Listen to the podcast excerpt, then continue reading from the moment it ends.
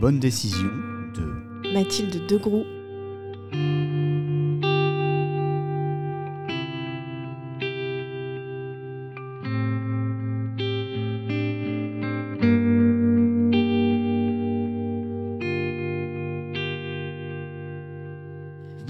Et bienvenue dans Les Bonnes Décisions, un podcast original de Vincent Posé, troisième épisode de cette première saison où je converse avec des personnalités de la Manche, avec comme double objectif de dresser un portrait de mon invité et d'essayer, si possible, de mieux comprendre ce qui l'a poussé à prendre des décisions cruciales dans son parcours. J'en profite également pour interroger le processus de création et d'improvisation dans des domaines qui vont bien au-delà du Aujourd'hui, je vais vous parler de la métamorphose, pas celle de Kafka ni celle des cloportes, mais celle qui pourrait faire qu'un rat de bibliothèque s'ouvre vers l'extérieur et prenne la lumière, parce que la première expérience, bah, c'est celle de l'ouverture à soi, puis à l'autre, prendre conscience de soi, prendre conscience de l'autre, ce mouvement de balancier qui interroge les différences, ce qui nous rassemble, ressemble, l'altérité, puis nos émotions. L'ouverture pour mon invité, c'est d'accueillir et d'accompagner des centaines de personnes chaque mois dans sa librairie et d'ouvrir le champ des lectures possibles comme autant d'invitations au voyage ou à glaner des rêves. Elle met à l'honneur les auteurs, leurs engagements et leurs beaux ouvrages. Femme de papier, caractère tenace et encre indélébile, Mathilde Degreux, bonjour. Bonjour. Euh, Mathilde, première décision, est-ce que nous nous vous voyons ou est-ce que nous nous tutoyons pour cet entretien? Non, par pitié, on va se tutoyer. eh bien, par pitié, tutoyons-nous. Et la première question que j'ai à te poser dans ce cas-là, Mathilde, c'est euh, quelle a été la meilleure décision que tu aies pu prendre? La meilleure, vraiment, euh, celle qui m'a permis de tester, euh, comment dire, l'eau du bain, c'était de lancer le financement participatif pour avoir un peu plus d'apport pour la librairie, pour la création de la librairie. Et là, bah, ça a été un petit un petit raz de marée quand même. J'étais pas prête et euh, j'ai eu un super fond. J'ai eu beaucoup de gens. J'ai, ça m'a permis de rencontrer vraiment beaucoup de gens suite à ça. Et puis euh, aussi de, de me dire que c'était un projet viable. Alors c'était quand? Euh, Parce que le lancement d'une campagne de financement participatif, c'était pour l'ouverture de ta librairie, Les Racontards, à Saint-Lô. Et c'était quand ce, ce début? Alors c'était en janvier 2020, si je me trompe pas, ou alors le temps passe trop vite et c'était en 2019. Euh, c'était, j'étais vraiment, je voulais me, comment dire, me prendre position. Et euh, je venais, j'avais quitté euh, la librairie de Saint-Lô planétaire et je m'étais dit bon, c'était vraiment pour un autre poste et je m'étais dit bon allez j'y vais. J'avais entendu le rachat de la Fnac. Et, et je me suis positionnée et euh, je ne savais pas du tout où j'allais, mais je voulais montrer que j'étais présente et que j'allais le faire. Parce que je voulais que ce soit moi, un peu égoïstement. Le, projet de financement participatif, au départ, euh, tu n'avais pas de local, tu avais juste l'idée d'ouvrir une librairie. Ouais, j'avais juste l'idée. Et je me suis dit que c'était le financement participatif, c'était un bon moyen de, de, voir si les gens allaient suivre, etc. Donc j'avais connu vraiment beaucoup de clients à Planétaire. Et euh, donc je savais qui serait là, potentiellement. Mais euh, je ne m'attendais pas à ce qu'il y ait autant de nouvelles personnes euh, qui aient envie d'une librairie indépendante. Donc c'est honnêtement quand on est tout jeune entrepreneur, c'est passionnant de, créer un financement participatif ça permet de créer une étude de marché beaucoup plus précise et, euh, ça s'intègre dans un business plan. Enfin, je sais que tous les professionnels du secteur auxquels j'ai eu affaire, euh, donc euh, je ne parle pas que, d'une banque, que de la CCI, je parle vraiment de, beaucoup plus que ça, et été ravi de voir ça quoi, dans le business plan. Donc de voir que tu avais des, soutiens en fait par, ce par cette campagne-là. Oui. Et ça, veut dire quoi? Tu, tu dis c'est un raz-de-marée, ça veut dire que tu t'attendais pas du... Enfin, eh tu ben. t'attendais à combien et tu as, eu combien de personnes qui t'ont soutenu? Comment ça s'est passé? J'avais demandé, il euh, fallait faire plusieurs paliers. J'avais demandé, donc au début c'était 5000, puis 10 000, puis 15, le max. Euh, on a atteint les 10 000 en allez, euh, un mois, je crois même que c'était moins d'un mois. sachant que les gens n'ont pas donné 1000 euros, on, on s'est retrouvé à plus de 380 soutiens à la fin de la campagne pour 18 327 euros. Ce que je trouve énorme. C'est énorme parce que si on enlève les amis, la famille, les connaissances, il y avait donc du coup, 290 personnes exactement que je connaissais peu ou pas, qui avaient soutenu ce projet de librairie. Parce qu'à l'époque, c'était juste un projet, c'était pas une librairie, c'était un projet. Donc euh, il s'agissait de décevoir personne et d'y aller maintenant. Oui, donc quelque part, tu avais une responsabilité par rapport à, ah, ce que tu avais lancé. Quoi. Ah, je me suis collé une pression toute seule, mais euh, elle était là, il fallait que je le fasse, quoi, donc euh, je l'ai fait. Et donc ça, ça a mis combien de temps ensuite pour le, pour le faire? Pour, pour réaliser, pour partir de l'idée, donc du, du, début de finance, financement, au moment où bah, tu as pu ouvrir la, librairie? Bah, Ça m'a pris, allez, je dirais, de janvier à novembre. Je l'ai ouverte en novembre novembre de, de l'année, euh, de la même année. Donc c'était bien 2020. Ouais. Et donc pas de bol en plus, euh, confinement, il y a eu euh, la Covid.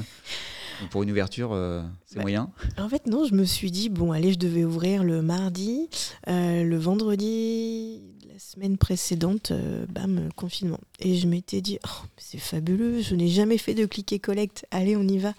Oh, c'était horrible.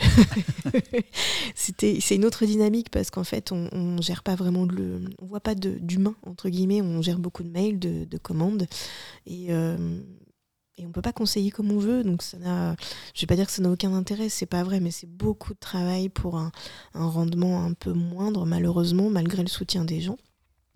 Et c'est quand même très différent d'avoir des, gens qui viennent à la librairie, qu'on conseille euh, avec un éventail de livres c'est pas pareil. C'est vraiment pas la même chose. Euh. Donc c'est vrai que j'ai pas aimé. j'ai pas aimé du tout. Euh, ça veut dire en plus que c'était euh, encore plus difficile dans le sens où physiquement tu pouvais pas accueillir les, gens, les clients, voilà, et tu pouvais quelque part, tu, c'est peut-être d'avoir tous ces soutiens, ces 380 personnes qui t'ont qui aidé au départ. Est-ce que c'est, elles qui sont venues en fait, enfin qui, qui t'ont commandé des, des, livres, qui ont permis l'ouverture de de ta librairie au moment du confinement en fait où tu pouvais enfin finalement tu alors pas tous parce que hum, malgré une communication qui était bonne je pense mais euh, j'ai pas eu que des gens euh, qui, euh, qui, avaient participé au financement participatif j'ai eu des, locaux qui ont vu euh, l'ouverture d'une librairie et ouais qui ont commandé vraiment par soutien donc finalement ça a ajouté mais quand je parle de raz de marée en fait j'avais j'avais des chiffres. J'avais des chiffres, le nombre moyen de personnes à avoir dans une librairie sur un mois, un CA à faire mensuel. Et au final, à l'ouverture, bah, il y a eu un, tel soutien pour le commerce local, mais pas que les librairies. Du coup, c'était euh, c'était énorme. C'était énorme. Je suis assez impressionné parce que tu parles de chiffres, de, de CA, de, nombre de personnes à avoir, de clients, de livres, à vendre, etc. Alors ça, hum, par rapport à, ton parcours euh, avant, comment t'es passé de, cette étape, on va dire, de conseil qui était plus ton, métier de départ, ta, ta sensibilité Finalement, tu as dû te mettre aussi sur, euh, ce côté-là, sur, euh, sur le côté entreprise et, le côté passement terre à terre des chiffres, si on peut dire ça comme ça. Alors en fait, c'était passionnant parce que hum, lors d'une création, on doit faire un business plan. Alors c'est faut, moi, ça me parlait pas du tout, hein, euh, parce que même si on va euh, à la CCI, la Chambre de commerce et d'industrie, euh, ils nous aiguillent, mais ils le font pas à notre place. Donc, les études de marché, faut, faut juste dégrossir. Donc, je me souviens, j'avais un énorme tableau avec, je me souviens plus du terme, mais c'est assez connu. c'est énorme en fait. On met par exemple donc les charges, et là, la méduse la méduse, voilà, on note, il y, a plein de flèches autour, etc. Et et en fait, c'est à force de dégrossir euh, qu'on crée ce business plan. Mais c'est énorme, euh, tout, ce, tout ce dont on doit penser. Enfin, c'est euh, un peu terrifiant, mais les chiffres, on est obligé de passer par là. Donc, les comptables sont là pour ça. Mais enfin, un, prévisionnel, un prévisionnel financier, c'était passionnant. Mais, je, mais vraiment passionnant. Voilà, donc le nombre, euh, en calculant la remise, en calculant le nombre moyen de livres qu'on doit vendre euh, par mois. Euh, voilà, donc on se dit, ok, il faut faire tout ça pour s'en sortir. Mais au final, une fois qu'on a fait ça, c'est tellement, tellement formateur. Parce que ouais, j'ai vraiment créé tout de A à Z, de la moindre couche de peinture au livre posé sur l'étagère, que bah, ouais, j'en suis sortie vraiment grandie c'est passionnant de faire ça. C'est éreintant plus jamais je referai un business plan de toute ma vie, plus jamais. Vraiment, j'en peux plus. Mais euh, non, en créant chaque étape, après, le projet, il se dessine tout seul et euh, on devient maître vraiment de ce projet. Et c'est, je pense que c'est comme ça qu'on devient, c'est un gros terme, mais chef d'entreprise aussi, en faisant tout soi-même. Ouais, en pensant à tout et en euh, quelque part, c'est la structure en fait du, projet et pour la suite, quoi. C'est euh, comment tu le mets sur les rails euh, pour après derrière le développer. Bah ouais, c'est vraiment la colonne vertébrale et j'ai trouvé ça passionnant chaque étape. J'en ai pleuré des fois avec de, de calculs, j'en pouvais plus vraiment, mais ah non, c'était, je regrette absolument pas. Et donc ça, le client, quand il vient dans ta librairie, il n'en a pas conscience du tout. il a dû en avoir conscience parce que j'ai, j'ai été extrêmement stressée. Je le suis encore, mais un peu moins qu'avant. Je me suis mis tellement la pression. Euh, ça n'a pas dû être marrant, en fait, même pour eux. Là, je commence vraiment à me détendre un peu plus parce que je je suis pas, j'ai pas l'assurance que la librairie pérenne dans le temps, mais c'est en bonne voie. Hmm. Mais euh, ça, ça va aller. Je suis moins stressée, mais ça n'a pas dû être marrant pour eux non plus. Et c'était quoi ta librairie rêvée?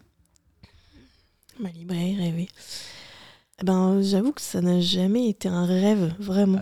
Ouais, c'était pour moi c'était juste euh, l'aboutissement de beaucoup beaucoup d'années d'expérience. De, euh, je l'ai jamais vraiment rêvé. C'est ça qui est terrible en fait. Là maintenant, je commence à avoir ma librairie rêvée parce que bah, c'est celle que je construis. Euh, mais au fur et à mesure, parce que c'est pas qu'on a, c'est pas parce qu'on a les murs, les bibliothèques, les livres que tout est fini en fait. Il y a encore beaucoup de choses à faire. Là, elle commence vraiment à me plaire cette librairie, euh, aussi parce que euh, je travaille avec une libraire juste fabuleuse et elle m'aide tellement. Oh mais Cécile, je serais rien sans elle. et c'est ça aussi qui forge, bah oui, ma librairie rêvée là maintenant presque deux ans après. Hein. Donc c'est ma librairie rêvée, euh, bah, je pense que c'est celle euh, qu'on a. On a toujours vu cette scène, euh, enfin tout le monde a vu cette scène de La Belle et la Bête dans le Disney où c'est la scène rêvée où il lui montre une bibliothèque mais qui va jusqu'au plafond. donc ça, mais bon, ça n'arrive jamais, hein, même dans le privé, je pense pas. Donc non, j'ai pas de librairie rêvée. C'est celle que j'ai construite vraiment au fil des mois qui devient de plus en plus jolie et, voilà, ça me plaît d'y aller tous les matins. Mais ouais, j'ai pas eu de librairie rêvée. Pour les gens qui ne fréquentent pas la librairie Les Racontards, quel est l'esprit euh, de, de, ce projet-là, en tout cas, et puis de, de la librairie quand on, quand on rentre Qu'est-ce qu'on qu'est-ce qu'on sent Qu'est-ce que tu veux euh, faire sentir en fait aux, gens qui viennent? Ah, J'adore cette question. Euh, alors déjà, je voulais qu'elle soit généraliste. Je voulais que je voulais pas me spécialiser d'abord parce que pour un chiffre C'est un peu dangereux quand même. Et je voulais que les gens entrent et puissent trouver de tout. Si tu cherches un livre sur le féminisme, l'écologie, euh, un bébé qui vient de naître, euh, ta grand-mère, eh ben on est là. On est là, on peut conseiller de tout.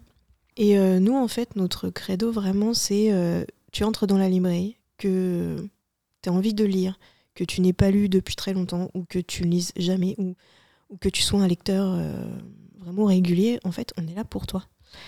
Et c'est ça qui est super parce qu'on a eu des gens qui n'étaient pas du tout habitués à lire et qui sont venus. Et euh, du coup, ça, ce sont nos lecteurs préférés parce que, comment dire, ils sont un petit peu vierges et donc on peut, euh, on peut leur proposer des choses qu'ils vont euh, bah, forcément apprécier parce qu'on est là pour ça. Donc on a cette responsabilité quand même de ne jamais les juger et de les aiguiller. Et voilà, nous, on aime bien que les gens soient à l'aise. Donc vraiment, et qu'ils trouvent de tout. Donc on a toutes les nouveautés euh, possibles et imaginables, euh, que ce soit de la détente, euh, de l'actu, peu importe. Mais on a aussi des livres de fond, donc pas mal de coups de cœur qu'on a sélectionnés. les gens vont pas s'y attendre. Et on, va être là au tournant, donc on aime bien, on aime bien surprendre les lecteurs aussi. c'est une partie de ton travail que tes missions, on va dire peut-être aussi, d'orienter ou en tout cas de, de promouvoir des œuvres qui, euh, qui sortent un peu des, sentiers battus. Ah bah, complètement. Puis là, on se fait plaisir, hein, vraiment. En plus, avec Cécile, on a deux univers très différents, ce qui fait qu'on se complète euh, très très bien sur les coups de cœur. Et, euh, et ouais, c'est vrai, on est là, ça fait partie de nos missions quand même d'avoir un, un pack éclectique dans tous les rayons. Et on aime en plus, alors c'est un petit risque quand même, mais on aime bien avoir des choix plus ou moins audacieux. Là, récemment, on a créé un, rayon pop culture. on développe on développe quand même des rayons sur le féminisme, des rayons féministes, pardon. des choses avec des titres euh, quand même euh, plus ou moins euh, plus ou moins sujets à controverse et voilà on voit comment comment les gens le prennent et en fait ils le prennent bien ils sont ravis de trouver ça comme quoi c'est aussi ta personnalité et votre personnalité avec Cécile aussi qui, fait qui font que bah, les clients sont aussi en sécurité ou en tout cas en bienveillance et ils peuvent accueillir aussi des propositions qui des fois sortent sortent de leur de leur quotidien ou en tout cas des, choses qu'ils attendent. Ah bah complètement. En fait, euh, chaque fois, je me dis, bon, si je fais un livre sur euh, l'avortement euh, raconté par son autrice, je, le promeus sur les réseaux et je me dis, je, m'attends peut-être à me faire fustiger, mais en fait, pas du tout. Au contraire, des fois, bah, d'abord, les gens viennent l'acheter dès le lendemain et ça, c'est impressionnant. Et en plus, on se fait pas du tout fustiger, on se fait encourager. Et donc, bah, ça nous aide vraiment pour la suite on se dit ok, on va continuer. Quoi. Donc ça veut dire qu'il y, a une, espèce d'engagement aussi dans, les choix que vous faites Parce que là, on interroge dans les bonnes décisions les, choix. Il y a aussi ça, c'est-à-dire qu'au quotidien, euh, tu es confronté à, ces choix littéraires. Déjà, dans, tous les livres qui existent, tu vas en sélectionner certains pour ta librairie. Et puis parmi ceux qui sont dans ta librairie, il va falloir, enfin toi, tu vas euh, prendre la décision de promouvoir celui-ci ou celui-là Qu'est-ce qui fait, qu'est-ce qui te pousse justement à, choisir tel ou tel ouvrage, tel ou tel auteur ou autrice Alors d'abord parce qu'on connaît bien nos lecteurs. Donc ça, euh, ça je sais que par exemple, euh, allez, je, je sais pas, je parle d'auteur ou d'autrice, enfin ça va très bien, ça va se vendre. Même si on n'aura pas besoin de les lire par exemple pour que ça se vende. Et les gens vont les demander. Donc, je parle de, Marc Lévy, euh, euh, Melissa d'Acosta, enfin vraiment des, auteurs qu'on nous demande souvent. Donc, ça, on les prend parce que d'abord, les gens seront ravis de les trouver. Je ne vois pas pourquoi euh, on s'en priverait non plus. Et ensuite, à côté de ça, quand on a fini de prendre des meilleures ventes, des meilleurs auteurs, entre guillemets, bah ouais, c'est là où on, on peut justement travailler le fond et défendre des, soit des petits auteurs, des petits éditeurs, des auteurs moins connus, des éditeurs moins connus, j'entends, et des titres, euh, ouais, quand même engagés. C'est vrai que j'ai pas parlé de l'engagement, mais euh, ça se dessine tout seul hein, par rapport. Euh, ça se dessine tout seul. les gens commandent pas mal de, livres engagés et ça nous inspire aussi. Donc en fait, il y a vraiment une double, une relation double entre, entre les lecteurs et nous, et ça, c'est hyper enrichissant. Donc il y a une inspiration mutuelle, c'est-à-dire que eux vont venir te demander euh, certains titres, certains thèmes, euh, certaines résonances aussi, et ça va rentrer aussi pour toi. Euh, en... Ça va peut-être te heurter aussi, je sais pas. Non, ça ne heurte pas, au contraire. Non, non, c'est pas. Après, alors, non, je juge vraiment jamais ce que les gens commandent. Vraiment. Je, je, je sais pas, j'ai un client, il veut commander un, un livre sur Zemmour, euh, on va l'accueillir tout aussi poliment que, euh, que quelqu'un qui va commander un livre sur l'écoféminisme en fait. C'est sûr qu'on sera plus inspiré par l'un des deux. Mais euh, voilà, c'est comme ça que l'engagement naît aussi dans une librairie. Après en fait, je, je voulais pas forcément être, libraire, être une libraire engagée pour pouvoir parler à tout le monde, mais j'ai pas le choix. Déjà, je suis libraire indépendante. Hmm. Donc ça, je, je cette idée-là, je ne pas être engagé, euh, allez, euh, en trois semaines, euh, c'était c'était mis derrière moi parce que je j'ai pas le choix. Je dois l'être. Et, en fait, ça me fait du bien. C'est vraiment, on ressent vraiment beaucoup de liberté à le faire. Et tu en donnes aussi, parce que c'est ça. c'est que tu as, cette liberté de choix, de proposition, et puis finalement, ça ouvre aussi pour, pour les lecteurs à d'autres univers. Oui, ouais, c'est vrai. Euh, Mathilde, pour continuer, euh, justement, euh, pour les personnes qui, ne connaissent pas du tout ta librairie, qui ne connaissent pas du tout le quotidien non plus d'une libraire indépendante, je vais mettre une musique, un fond sonore, et je voudrais, si vous, êtes, si vous écoutez ce podcast, Les Bonnes Décisions, vous fermez les yeux et, et, vous accompagnez Mathilde dans l'ouverture de la librairie, en tout cas le matin quand, quand tu arrives. Si tu peux essayer de nous faire vivre ce qui se passe, ce que tu ressens, ce que tu vois au moment où tu arrives à ta librairie le matin.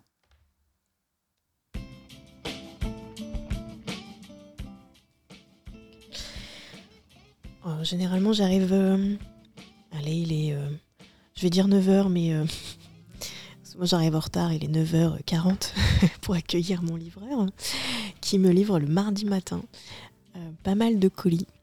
Donc, comprenant toutes les nouveautés, le réassort, les commandes clients. Donc, c'est déjà très physique le matin. J'essaie de lui offrir un café, mais il est souvent très très pressé comme moi, ou alors parce que je suis très en retard. Ah, ensuite, euh, c'est pas très glamour, hein, je fais le ménage. Voilà, généralement, on passe l'aspirateur, on essaie quand même de passer un coup de toile.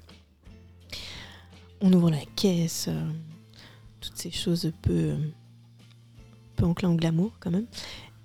Et puis là, Cécile arrive. Et là, ça fait du bien. On se prend quand même un café toutes les deux.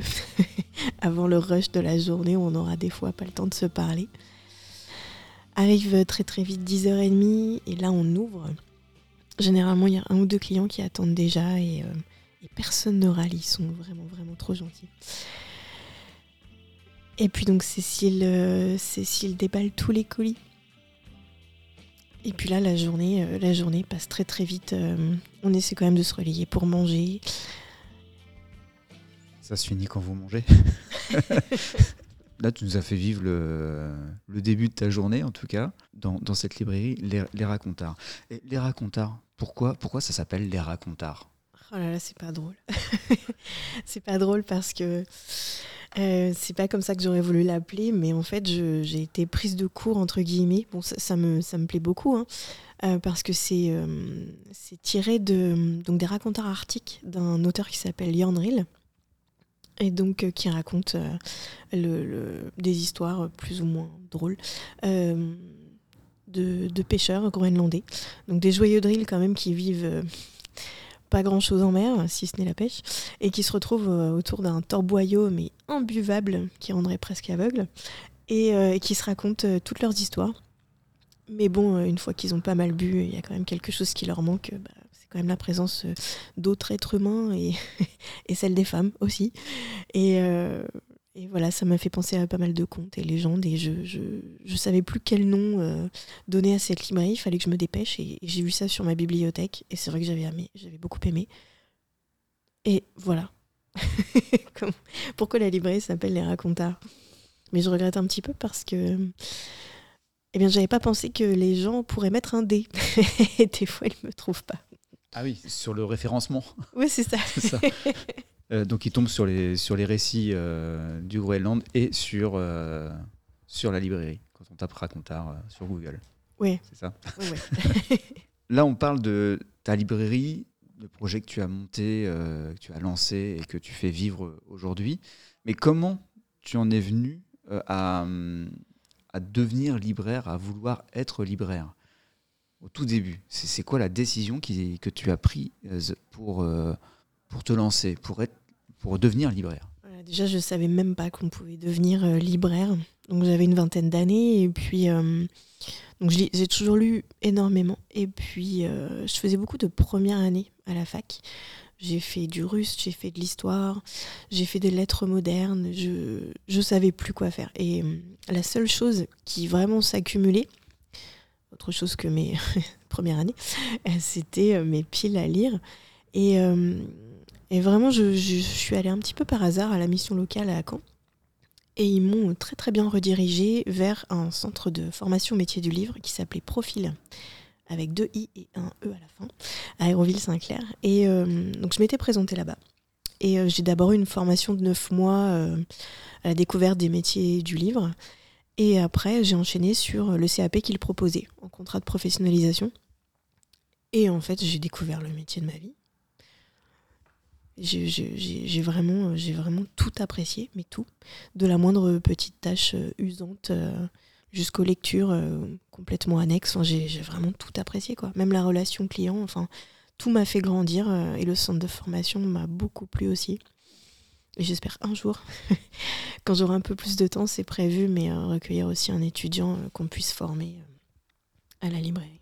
Et, comment, excuse-moi, hein, j'insiste un petit peu, comment tu es passé justement de tes plusieurs premières années à cette idée finalement de se mettre, de te mettre sur ce projet-là, d'être libraire? On a l'impression quand tu, quand tu parles que c'est pas nécessairement euh, toi qui as décidé au départ. C'est, on, t'a dit quoi. Des gens t'ont dit que, que finalement ça serait ça pour toi, puis toi t'as fait OK. Bah, en fait, je savais tellement pas quoi faire de mon avenir et il fallait que je bouge quoi. Enfin, c'était à un moment donné, on est obligé. Et, euh, donc c'est à ça qu'ont servi les premiers neuf mois euh, et je comprends pourquoi il y avait neuf mois avec cette idée d'accoucher d'un projet. Euh, c'est neuf mois de formation où en fait il fallait faire trois stages. Et c'est au fil des stages où je me suis dit ok. Alors d'abord il a fallu quand même que il a fallu convaincre mes, formateurs. Parce qu'au début j'étais destinée à la papeterie, ils n'étaient pas pas enchantés que je me redirige vers la librairie parce que j'étais je vais pas dire molle, mais je manquais d'entrain. et, et au final, ça m'a, je me suis révélée avec ces stages et, euh, ils, ont, ils ont accepté en fait que je fasse ce CAP. Donc euh, on m'a pas dit que je me suis positionnée à un moment donné où euh, il a fallu que je fasse mes preuves aussi parce que tout le monde n'est pas forcément accepté en CAP. Hein. On pense que c'est une voie de garage, mais pas du tout. Il y a quand même des entretiens. et puis, et puis, il faut, bah, faut, faut être motivé, il faut être motivante aussi. Ça veut dire quoi qui te, qui te trouvait molle ou que tu étais molle? Parce que ah, je, ça m'interroge. J'avais aucune confiance en moi, mais alors vraiment aucune. Et, euh, et je pense que bah, être libraire de toute façon, même avec. Euh, en se découvrant euh, comme ça en deux trois stages, bah, être forcé d'être de travailler avec d'autres personnes, des professionnels du secteur, et puis croiser une multitude de clients, on est obligé en fait d'aller vers eux, obligé, obligé de dire bonjour, obligé de, bah, de s'adapter et euh, obligé de se mettre des coups de pied au derrière et puis euh, et de, de, se révéler ou pas. Et moi, ça a été un déclic. Et euh, voilà, j'ai plus été la même depuis. Dans tes plusieurs premières années de faculté, tu étais sur, les, sur des langues, un apprentissage de, de langue, et puis des, livres. En fait, tu, tu, vivais avec les livres, en fait. c'est un peu ça. Mais je pense qu'effectivement, j'avais besoin de contact, euh, de contact humain en général, vraiment. D'aller, euh, c'était à moi d'aller vers les gens pour pouvoir me révéler un petit peu. Et euh, ah ouais, c'est vraiment, c'est bourré d'expériences formatrices comme ça et ça m'a vraiment plu. Et donc, tu as enchaîné des stages? Alors après, en CAP, ouais, j'ai enchaîné des stages. un de mes stages préférés, c'était une petite librairie qui s'appelait Papyrus à la Ferté-Bernard, qui existe toujours.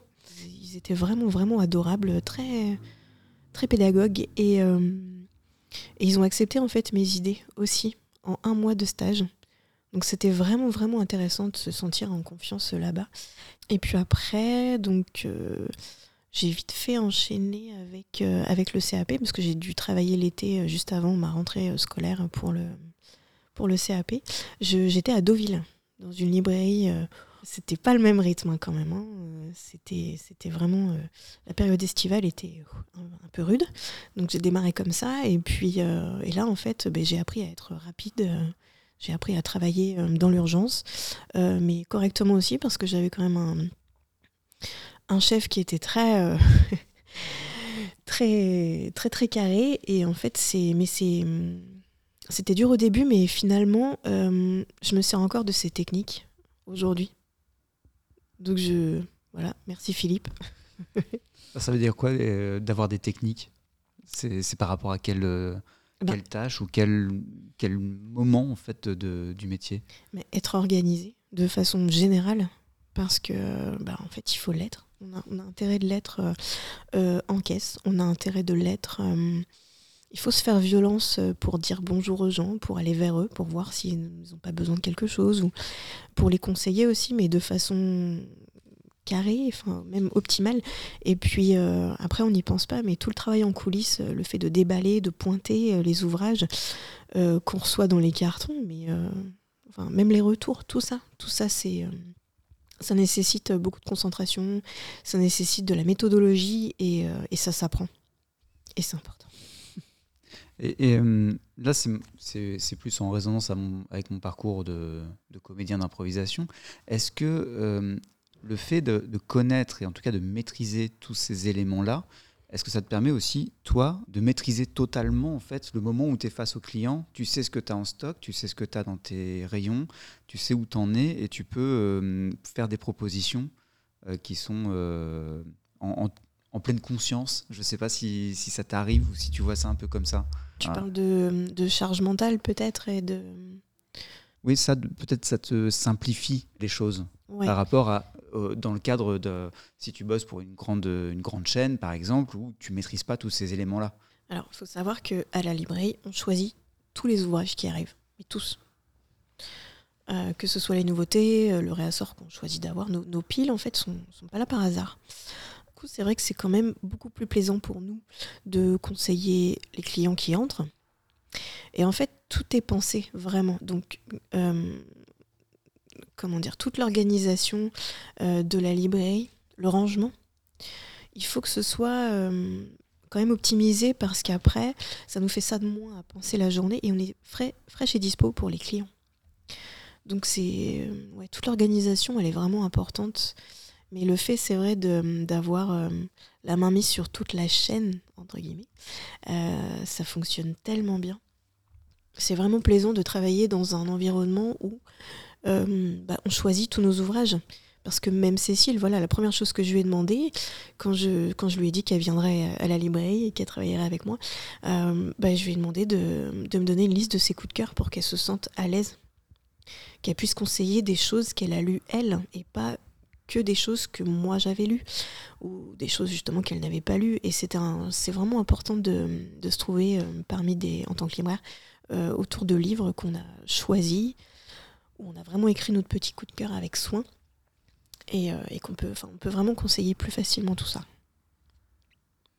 Je te fais écouter euh, un extrait de l'émission La Grande Librairie. Et puis on en parle juste après. La franchie, elle est née en fait d'une immense colère qui me rongeait de l'intérieur. J'ai eu besoin en tant que femme, comme beaucoup d'autres femmes, de me réparer. J'ai eu besoin de retrouver la joie, qu'on me réconforte.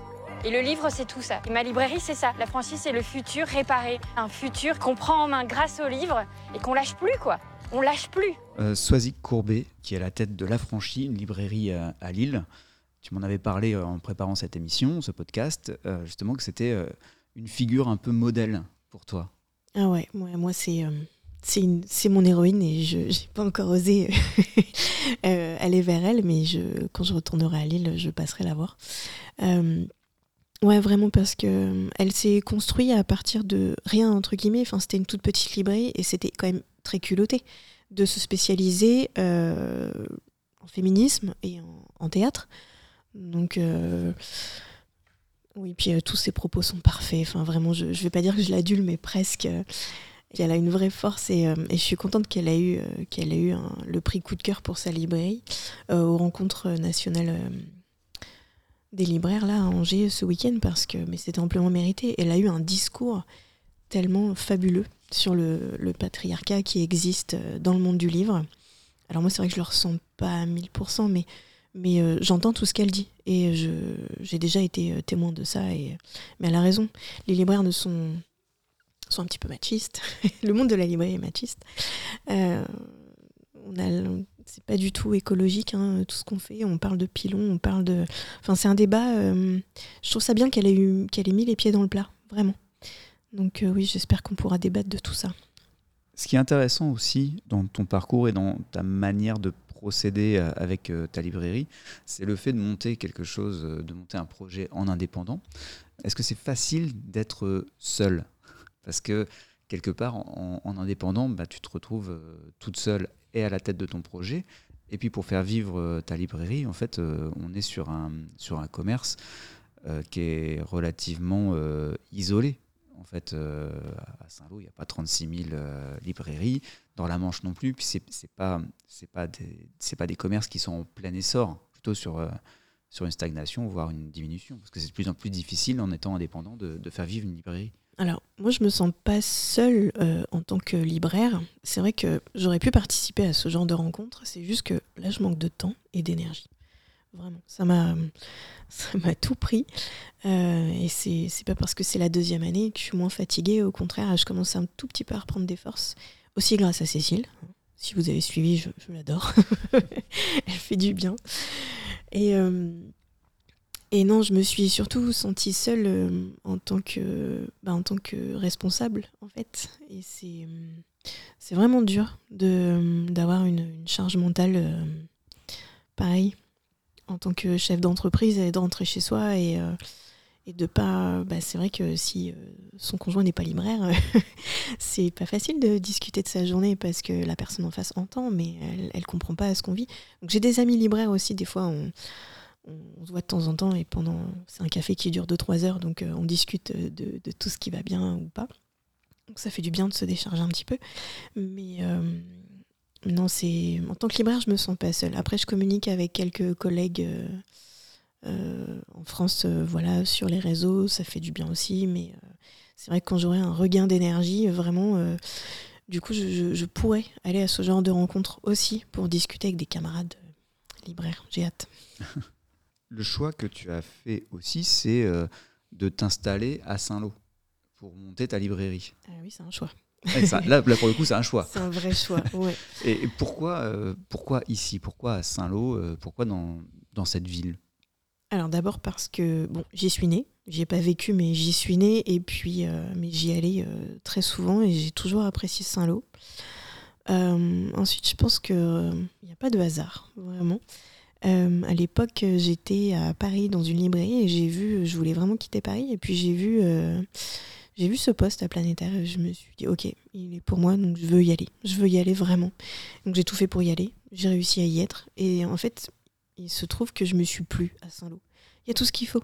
Il y a plein de bouchers, il y a des restaurants, il y a une bibliothèque, il y a une salle de concert, euh, il y a un théâtre et bah, il y avait une librairie à l'époque euh, indépendante et, euh, et ça m'a plu d'être près de la côte. J'ai de la famille aussi ici et je, je- on se marche pas dessus. Enfin, c'est une ville que je trouve très agréable.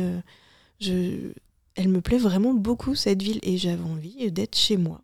Donc maintenant je suis chez moi. et j'avoue que j'ai saisi une opportunité, hein, une librairie indépendante. Ben, cette création, euh, voilà, elle me tenait à cœur et euh, donc ouais, c'est un vrai choix. J'ai fait le choix de m'installer. Je j'ai l'intention de rester. Voilà. elle me plaît cette ville. J'aime bien Saint-Lô. Et puis j'ai envie, c'est vrai que j'ai envie de m'ancrer aussi euh, culturellement. Je, les projets euh, se font pas tout seuls, mais donc on les fait. je- J'aimerais les faire au fur et à mesure. Voilà, inviter de plus en plus d'auteurs, faire de plus en plus de rencontres. Comme ça demande pas mal d'énergie, je vais y aller euh, vraiment à petits pas. Et puis euh, après, euh, quand on aura, quand tout sera rodé, il y aura vraiment beaucoup de choses, beaucoup d'événements. C'est ce que tu dis aussi là en filigrane, c'est que pour construire ta, ta librairie idéale, il y a les murs, il y a ce qui se passe à l'intérieur, et puis comment tu l'animes aussi? Tu parlais de rencontres, de rencontres avec des auteurs, avec des éditeurs, de créer de- des événements aussi. Là aussi, c'est en gestation par rapport à pour la suite.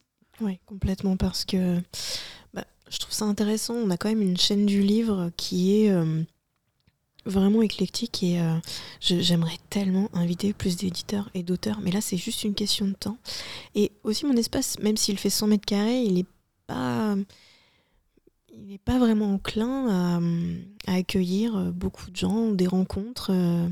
donc je, cherche aussi. donc, du coup, je me suis dit pourquoi ne pas euh, faire équipe avec des acteurs locaux. Donc je pense à des cafés, des restaurants, euh, si c'est pas le théâtre, la médiathèque, voilà, même le Normandie. On prépare quelque chose. Mais donc voilà, mettre en, mettre en lien plusieurs acteurs culturels comme ça, ouais, c'est ça fait partie de mes envies. C'est la notion aussi de, de trouver des partenaires pour des projets, en- pour faire venir le livre auprès des gens, au- différemment. C'est un peu ça aussi, d'ouvrir à la lecture, d'ouvrir au, au partage. Parce que ce qu'on sent aussi, enfin ce que je sens moi dans, dans- dans tout ce que tu dis, c'est que c'est essentiel de partager, de trouver des moyens de partager, et que la librairie, elle fait partie en fait de, de ces outils-là de partage. Alors oui, c'est vrai. Le maître mot, ça reste le partage. Mais après, euh, là où il faut pas se tromper vraiment, euh, en fait, faire venir un auteur ou un éditeur, tout ça, ça coûte de l'argent. Donc, ça se travaille. On ne peut pas faire ça euh, d'un mois à un autre. Ça se travaille vraiment. Donc, le fait d'être plusieurs partenaires aussi locaux, ça veut dire partager un petit peu les frais. de façon à ce que le projet, la venue d'un auteur, d'un illustrateur, d'un éditeur soit plus rentable. Mais ouais, ça se travaille. Donc vraiment, il y a une notion de partage, mais il faudrait qu'il y ait, selon moi, une notion de sécurité, euh, parce qu'on ne peut pas faire ça au détriment de, bah, de l'argent. C'est pas possible. Enfin, je reste quand même, ma librairie reste un commerce, et euh, il faut pas que je perde d'argent. Je sais pas si je fais bien de parler de ça. C'est la vie et la survie d'un commerce, mais en même temps, ce qui est compliqué dans le milieu culturel, c'est c'est ça aussi, c'est que c'est un commerce avec des biens culturels et avec une mission aussi, quelque part, euh, bah, de- d'ouverture culturelle, d'ouverture euh, à la lecture, enfin voilà, et quelque chose qui est pour mettre à disposition et pour, euh, pour faire en sorte euh, que les gens accèdent à la culture. C'est la difficulté en fait de- d'un commerce euh, culturel. Bah ouais, il y a quand même de la ça. responsabilité, et pas que financière, donc euh, ouais, ça se travaille. Et euh, juste euh, dernier point, une, une des décisions, un des choix que tu as fait euh, au, au tout dé- au tout départ, c'est, euh, tu le disais, sur la campagne de financement participatif via euh, Internet. Et aujourd'hui, la communication, elle passe pas mal par Instagram. Vous enfin, tu as fait des choix aussi euh, esthétiques euh, et puis de, de publication par Instagram qui, se démarquent aussi pas mal de, de ce qui peut se faire en, librairie. Bah merci. Je prends comme un compliment. mais j'avoue que bah, on se met pas vraiment de barrière et mais on s'éclate quoi. On s'éclate à faire ça. Euh, tu parles de quelle euh, publication ou, de choix? pour moi, c'est plus le- l'aspect visuel, l'aspect euh, euh, choix littéraire qui sont assumés, et puis des, des illustrations aussi qui sont un peu décalées. euh, Enfin voilà, en termes de, de- de graphisme, de propositions qui sont assez euh, bah, créatives en fait. Je peux pas, je peux pas dire beaucoup plus, mais parce qu'il faut, faut aller voir hein, sur le, le compte, euh, le compte J'avoue que ça Instagram. m'a- ça m'a ça m'a amusé. Le, je crois que le- le- l'un des meilleurs choix, le- l'une des meilleures décisions que j'ai prises aussi, c'est de, d'avoir de, de me prendre un abonnement Canva. Oh je me suis éclatée. Je suis pas graphiste pour dessous, donc du coup ça aide vraiment beaucoup. Mais surtout j'avais envie, euh, j'avais envie de dynamisme en fait, parce que euh, c'est comme les bibliothèques, on a toujours des idées reçues. Euh, voilà, il y a ce côté un peu poussiéreux, il y a toujours un chat qui erre dans une librairie ou il faut que ce soit le silence absolu. Et en fait, non, on a. Honnêtement, on est dynamique, vraiment. Et je, pense que c'est ce qui ressort. hein. On fait pas mal de blagues, euh, voilà, on parle fort. euh, et euh, on, avait, on avait besoin aussi de mettre ça en avant. Et après, d'un point de vue graphique, alors moi, ce qui me plaisait beaucoup, c'était de. Je voulais une. J'avais pas eu le temps de travailler sur le logo de la librairie vraiment comme je voulais, et je voulais, je voulais qu'elle ait une image. Et je suis tombée sur euh, la page Instagram de Marguerite Boutroll. Alors que j'avais connu, elle était au lycée euh, quand j'étais à Vernon et elle faisait encore ses, ses études. Et en fait, je, suis tombée amoureuse de, de tout son travail au pastel. Enfin, pour moi, c'est, enfin, j'ai trouvé ça tellement vivant. Elle m'a fait tellement du bien aux rétines. Je lui ai parlé du projet de, de, de, venir, qu'elle illustre la librairie, euh, voilà, avec vraiment son regard. Et, et elle l'a fait, et là, été euh, l'explosion des couleurs, et c'était juste fabuleux. Donc, euh, elle nous a fait un, tableau euh, gigantesque. Je me souviens pas des dimensions, donc ça aide de dire gigantesque. Et, donc maintenant, on le décline sur des marque-pages, sur des cartes postales et des badges aussi. Et, ça, nous fait tellement de bien. Enfin, c'est quelque chose de, très vif, en fait.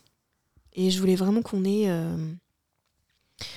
qu'on retrouve cette vivacité bah, sur les réseaux, parce que, après tout, euh, pourquoi faire quelque chose de, de, de pâle, de fade, alors qu'on peut, on peut finalement euh, laisser cours à notre imagination et vraiment s'éclater, parce que bah, ça fait partie de notre métier aussi, quoi. Donc euh, oui, si on veut faire une sélection sur une sélection de l'été, euh, je sais plus ce que je voulais dire. De la vie. Il faut de la vie. c'est ça. Euh, le livre est vivant, en tout cas. Et toi aussi, Mathilde, tu es euh, donc euh, vivante. On peut te retrouver à la librairie, donc Les Racontards, évidemment. Vous pouvez retrouver Les Racontards sur Instagram, sur Facebook et puis aussi en physique, hein, rue des Maréchaux à Saint-Lô. Mathilde, merci beaucoup. Ben non, merci à toi, Vincent. Non, vraiment, merci à toi. Non, merci à toi. C'était donc euh, les bonnes décisions de euh, Mathilde de Groult. On se retrouve euh, le mois prochain, mais oui, avec un ou une nouvelle invitée pour les bonnes décisions. D'ici là, vous pouvez réécouter ce podcast sur tous les réseaux sociaux et toutes les plateformes de podcast. Vous pouvez réécouter les deux épisodes précédents également. Et n'hésitez pas à nous faire vos retours, des petits commentaires, ça fait toujours plaisir aussi. Et euh, bah, au mois prochain.